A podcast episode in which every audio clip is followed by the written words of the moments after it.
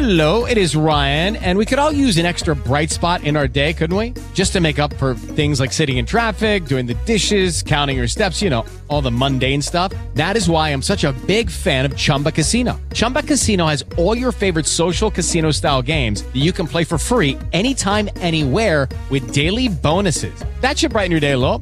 Actually, a lot. So sign up now at chumbacasino.com. That's chumbacasino.com. No purchase necessary. VGW Group. Void were prohibited by law. See terms and conditions. 18 plus.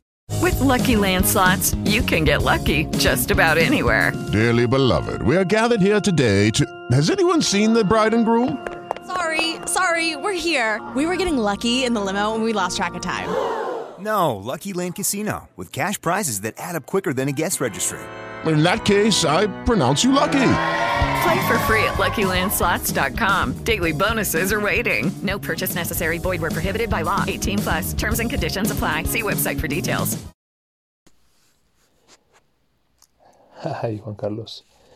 Thanks a lot for having me here and congratulations for this initiative. It's great to know about Aula 101 or Classroom 101 as this prevention strategy. Yes, of course. Let's talk about phishing. Mm, we can state that phishing is like a one cyber gun, cyber tool, unfortunately for cyber criminals, for stealing sensible information from their potential cyber victims. Why this is a, a cyber tool? Well, we know that in phishing campaigns, the cyber offenders are addressing this kind of um, attacks in order to steal some kind of information. And after that they are going to use this information for moving forward with different kind of cybercrime or cyber victimization. For example if you are clicking in one in one message in one email which uh, which is having some link to open apparently one official uh, final institution website. So you are going to to open this website. Hopefully not. But if you do you are going to interact there with one dialogue of bots uh, asking for your username, your password, and even be, uh, beyond that. For example, your birthday, um, maybe your uh, national identification number, and maybe it's more data about the issue date of that document. With that information, the cyber criminals are going to deploy other kind of um, cyber criminal um, operations, such as selling that personal information in the uh, dark markets, or starting or stealing your your identification, or moving forward with some electronic fraud.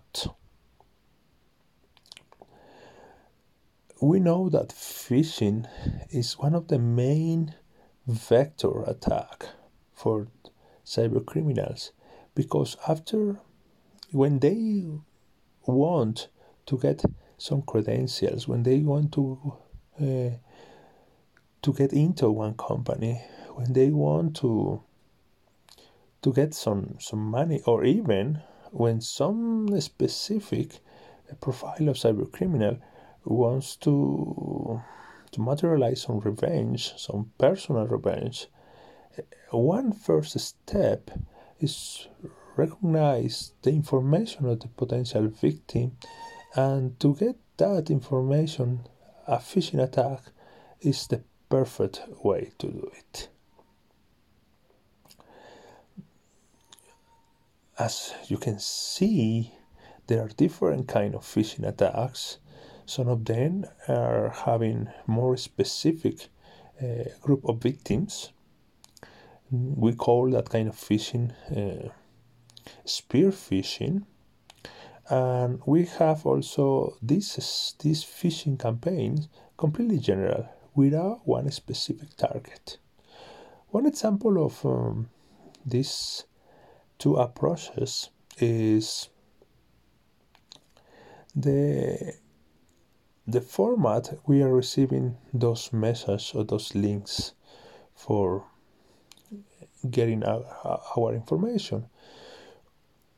If someone is uh, interested in scholarships, let's talk about one athlete, one one person which is high level, high performance uh, mm, player, any kind of sport.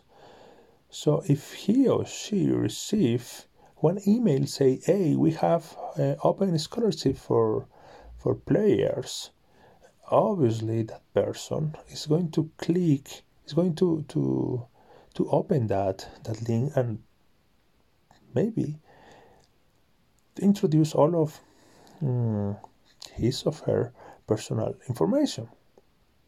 So this is kind of this is one kind of spear phishing. Uh, we can say that cyber criminals already uh, search for the information of the victim. They know that these potential victims are interested in scholarships based for in their uh, professional profile. So the likelihood of being victim in this way is really high. The other, the other um, type of um, phishing is related in general way.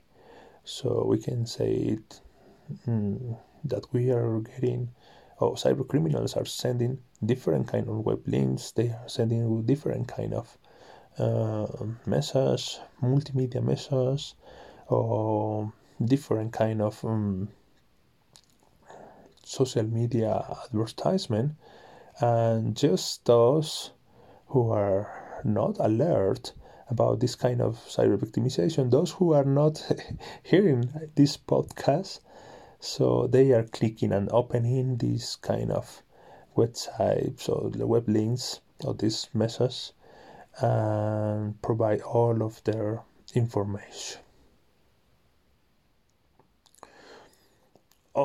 we have also an, another uh, way of uh, of organized phishing attacks, of phishing indeed, is um, it, and it is related to the mean cyber criminals are using. For example, when we are getting those callings, uh, when the cyber criminal is pretending being a representative of financial institution of some government, governmental organization and asking for our information, that kind of phishing attacks is called phishing with a V because uh, it states for voice over IP internet protocol phishing attack. So they are using calling by internet or calling by different means in order to um, get our information. Other kind of phishing is uh, smishing, is called smishing, and SM mm, at the beginning of the word of uh, phishing is states for message, for multimedia message phishing, and it is materialized when we are getting uh, for our uh, instant messenger applications or message applications this kind of web links this kind of offers this kind of fake news uh, inviting us to open one website or provide our information. Well that is in a general the classification of phishing the way cyber criminals are using phishing attacks. And of course please be careful. Be careful about the information we are providing by internet or by social media or by uh, message applications. Uh, it is so so important to confirm. And one really basic uh, advice We know that we are in the fourth industrial revolution. We are in the era of testing and using mobile application. But from time to time, it is really good to call back uh, to use the the old school technique of just calling back to the bank. Hey, uh, guys, are you asking for personal information? I would like to confirm that. Oh, hey, my friend, or oh, hey, my family member, uh, are you sending this kind of information? Mm, could you tell me more about that? Just please uh, be cautious because phishing attacks are between us. Phishing attacks is one of the main cyber tools cyber criminals are using daily. Um, because everyone has one phone close to us, everyone has one mobile device to connect to internet. So cyber criminals already identify that technique.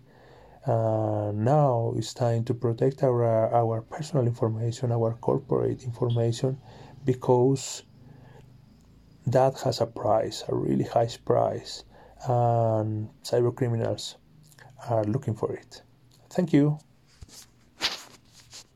As a new Western Union customer, you can enjoy a $0 transfer fee on your first international online money transfer. Send money to your family and friends back home the fast, easy, and reliable way. Visit westernunion.com or download our app today to get started, and your first transfer fee is on us. FX gains apply, not available for credit cards and transfers to Cuba. Services offered by Western Union Financial Services Inc. and MLS 906983 or Western Union International Services LLC and MLS 906985.